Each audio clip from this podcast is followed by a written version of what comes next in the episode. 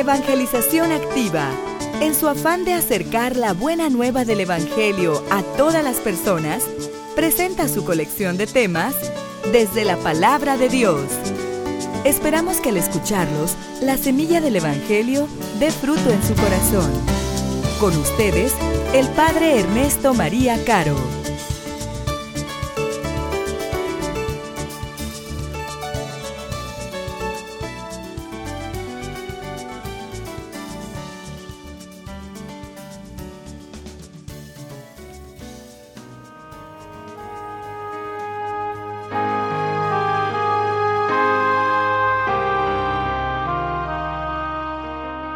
En aquel tiempo Jesús dijo a sus discípulos, he venido a traer fuego a la tierra y cuánto desearía que ya estuviera ardiendo.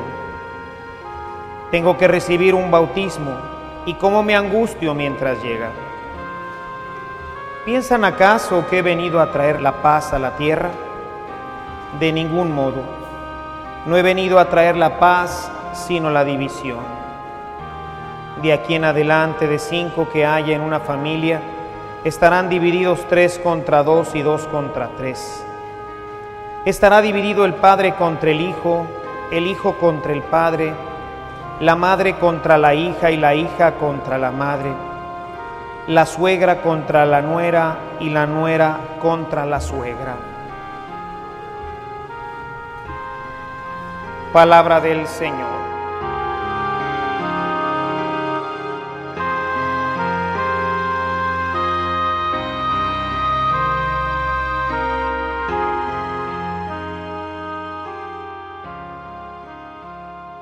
La semana pasada terminábamos una gran catequesis que Jesús hace para ayudarnos a tomar conciencia de que nuestra vida tiene un término y que al final de ella habrá un juicio y que en ese juicio se definirá nuestra eternidad. Contrariamente, decíamos la semana pasada, a los que algunos piensan que no existe el cielo o que no existe el infierno o que simplemente al morir acabará nuestra existencia como la de cualquier otro ser en la tierra, Jesús termina esta catequesis ayudándonos a entender que al final de nuestra vida la vida continúa, que somos seres creados para la eternidad pero que esta eternidad puede ser junto a Dios o alejados de Dios eternamente. Todo este discurso y el que hoy vamos a revisar está en el contexto que ya habíamos platicado anteriormente de la subida a Jerusalén. Este es el último viaje que Jesús hace con sus discípulos a Jerusalén, por lo que está buscando, de acuerdo al Evangelio de Lucas, hacer una catequesis puntual sobre elementos fundamentales de la vida cristiana. Y hoy toca otro de los temas fundamentales. Jesús les pregunta a sus discípulos, ¿creen que he venido a traer la paz? Se refiere a nosotros, hermanos, a sus discípulos, la gente de los grupos apostólicos, la gente que viene a misa la gente que pertenece a los coros, la gente que podemos decir practicante, la gente asidua. A ellos les pregunta, ¿ustedes creen que he venido a traer la paz? Y Jesús les responde en ese momento, yo les aseguro que no. No he venido a traer la paz, sino la guerra. Y nos podría sonar sorprendente esta afirmación de Jesús, ¿Cómo es posible que el príncipe de la paz haya venido a traer la guerra? Sin embargo, lo que ha venido a provocar Jesús es una profunda división. Y esa profunda división nace porque el hombre, cuando se convierte a Jesucristo, se convierte en luz y entonces se realiza el contraste contra la oscuridad. Ya en el Evangelio de San Juan encontramos cómo el apóstol meditando en la vida cristiana dice, vino la luz al mundo y las tinieblas la rechazaron. Hoy nos dice, en las familias va a haber una división. Y esta división es producto de la conversión. El hombre antes de convertirse piensa de una manera y después de la conversión piensa de una manera opuesta a como pensaba anteriormente. El ejemplo quizás más claro lo encontramos en San Pablo porque nos da muchos testimonios de su propia vida de conversión. Y quiero que lean conmigo un texto en el que escribe a Tito, Tito 3:3. Dice San Pablo, porque antes también nosotros éramos insensatos y rebeldes y andábamos perdidos y éramos esclavos de toda clase de deseos y de placeres. Vivíamos en maldad y envidia, odiados y odiándonos unos a otros. Mis amados hermanos, esta era la vida de Pablo antes de su encuentro con Cristo. Pablo de camino a perseguir a los apóstoles, a los discípulos, en ese camino famoso a Damasco, se encuentra un día con Jesús y Jesús le pregunta, ¿por qué me persigues? Y Pablo le responde, ¿quién eres tú? Y aquella voz le dice, yo soy Jesús, a quien tú persigues. Nos damos entonces cuenta de que Pablo, antes de su conversión, vivía de una manera y pensaba de una manera que se oponía, era contrario totalmente, era enemigo de Jesús, era enemigo de los cristianos, tanto así que buscaba matarlos. Pero en el camino a Damasco se encuentra con Cristo. Y ese encuentro con Cristo le cambia el corazón, y le cambia la mente, y le cambia la vida. Y por eso el Evangelio de hoy comienza precisamente Jesús diciendo, he traído fuego a la tierra y desearía que ese fuego ya estuviera ardiendo en el corazón de los hombres. Y ese fuego es su amor, hermanos. Es ese fuego que transforma nuestras vidas, que transforma nuestros corazones. Mientras que el hombre no tiene ese encuentro con Cristo, mientras que ese fuego no arde en su corazón, va a ser un enemigo de Cristo, va a ser un enemigo del reino. En el momento en que tú te encuentras con Jesús, en el momento en que permites que el fuego de Dios abrace tu corazón, en ese momento empiezas a formar parte del reino y de Cristo. Y por eso Jesús, cuando se está despidiendo de sus apóstoles, en el capítulo 17, versículo 3 del Evangelio de Juan, dice, ustedes no son del mundo, viven en el mundo, pero ya no son del mundo. Y entonces nos damos cuenta con toda claridad, hermanos, que hay dos bandos la gente del mundo y la gente de Cristo.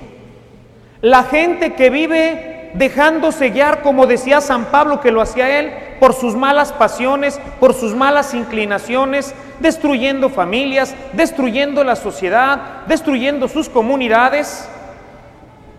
Y la gente de Jesús que busca la paz, la armonía, la alegría, la construcción del reino. Y por eso Jesús dice, bueno, pues va a llegar el momento en que se van a dividir las familias. ¿Por qué? Pues es claro, porque los muchachos de repente pues asisten a un retiro. En el retiro les pasa lo que a San Pablo en Damasco, se encuentran con Jesús y entonces su vida empieza a transformarse Y lo que antes les parecía bueno, de repente, sin saber cómo, les empieza a parecer malo. Cosas que antes decían y que antes pensaban, ahora empiezan a transformarse. Y esa transformación les va a traer problemas.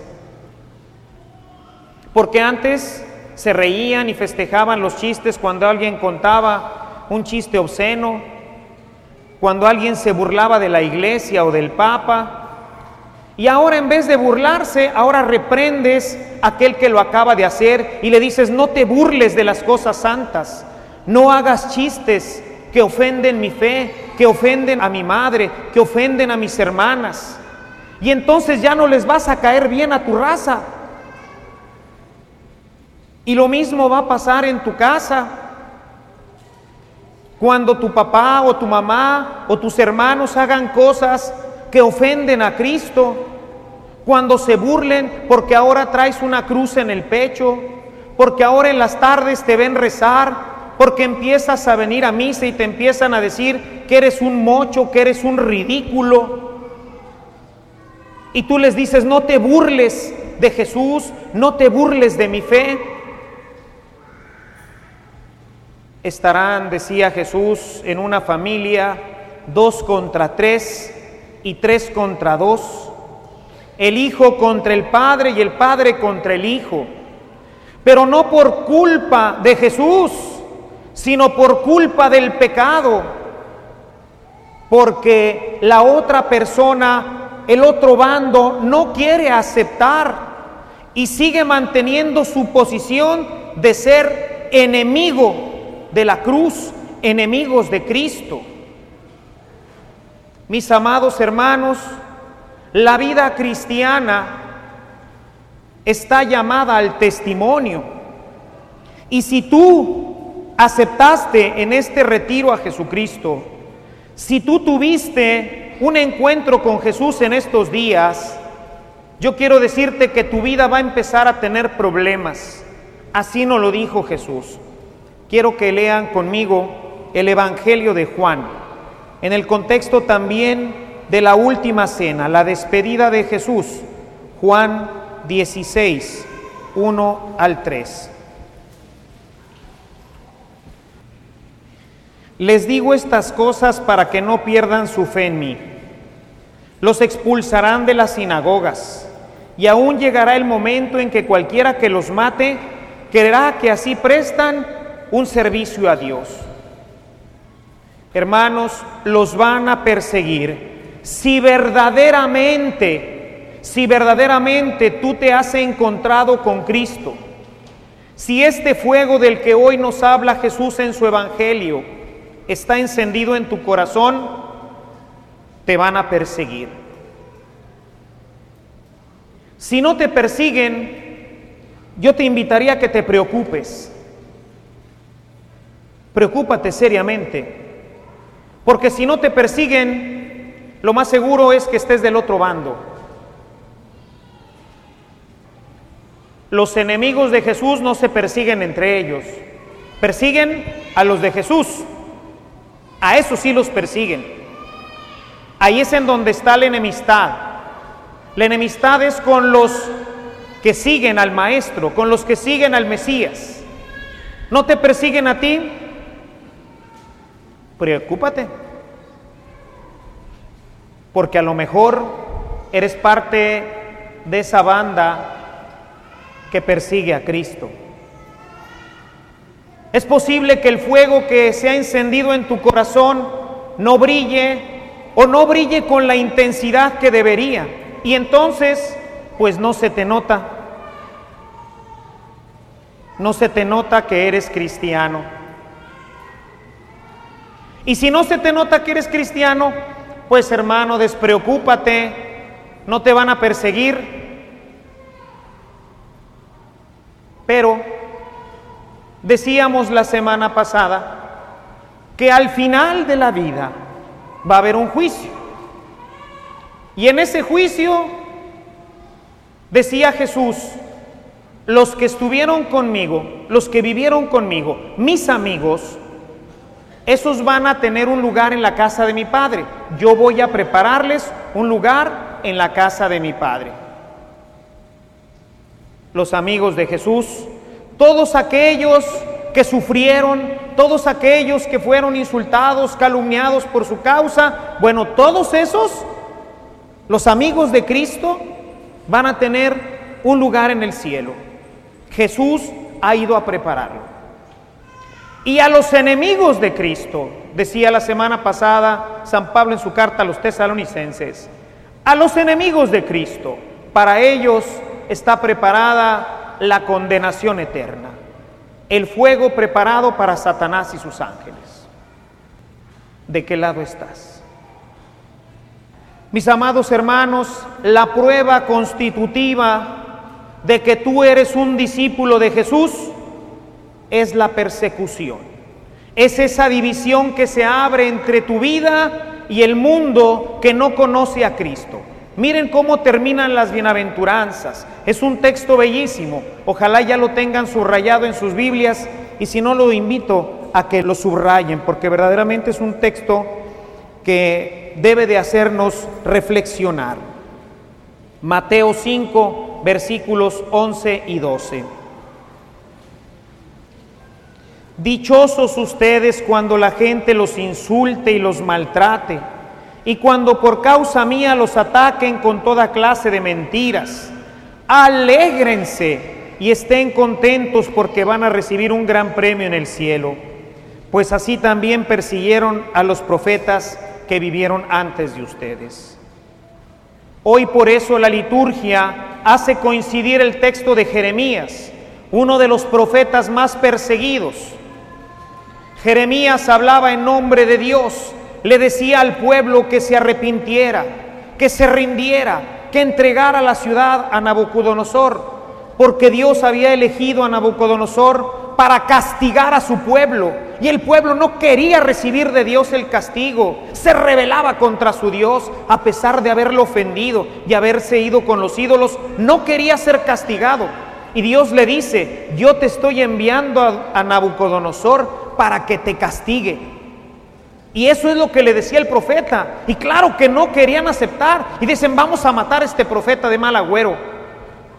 Dice que Dios nos va a castigar si Dios está con nosotros. Hay que matarlo. Dice la escritura, así trataron a los profetas. Y así entonces te van a tratar a ti. Pero hermano, dice la escritura, alégrate, regocíjate. En algunos textos dice, salta de gusto, porque tu premio será grande en el cielo, porque tú vas a ser uno de los moradores de esas habitaciones que Jesús ha ido a preparar. Pero si en esta vida no te persiguieron, si en esta vida te la pasaste campechanamente, sin persecución, cuidado, porque entonces tu cristianismo no es verdadero. Tu cristianismo es un cristianismo apagado, es un cristianismo que no cala, que no transforma, que no confronta. Y entonces te da lo mismo que se hagan o que no se hagan injusticias. Te da lo mismo que se digan o que no se digan blasfemias. Te da lo mismo lo que pasa. Has tomado partido por el reino de la oscuridad. Y al final al final hay un juicio y en ese juicio se definirá la vida eterna. Para los amigos de Cristo, el cielo y la gloria eterna. Para sus enemigos, el fuego y el castigo eterno. La vida cristiana, mis amados hermanos, es maravillosa porque este fuego que Dios enciende en el corazón, nos llena de amor, nos llena de alegría, nos llena de paz y también nos llena de la fuerza necesaria para poder resistir todos los ataques de los enemigos del reino, para poder vivir nuestra vida con gran paz, con gran alegría, con gran serenidad. Por eso Jesús decía, ya deseo, me urge que este fuego esté prendido ya en el mundo. Y esto te lo dice hoy a ti, Deja que el fuego de Dios se prenda en tu corazón. Encuéntrate como lo hizo Pablo con Jesús allí en el camino de Damasco. Déjate convencer por él. Comienza a ser su testigo. No importa si te persiguen, no importa si te tratan mal. Jesús en el Evangelio de Mateo en el capítulo 12, en el versículo 30, dice, o estás conmigo o estás contra mí. O recoges o desparramas. Es decir, mis amados hermanos, nos invita a tomar una opción. Y esta opción dividirá a lo mejor tu familia. Esta opción te separará del mundo y empezarás a ser un testigo del amor de Dios en el mundo. Yo te invito a que no tengas miedo. Yo te invito a que tomes el reto, el riesgo de ser un testigo de Jesús. No hay una vida más plena y más hermosa que la que produce el fuego de Dios en el alma. Y si te persiguen, y si te tratan mal, y si dicen cosas malas de ti, alégrate hermano y regocíjate, porque el reino de los cielos te está esperando y serás al final de tu vida uno de sus moradores. Alabado sea Jesucristo.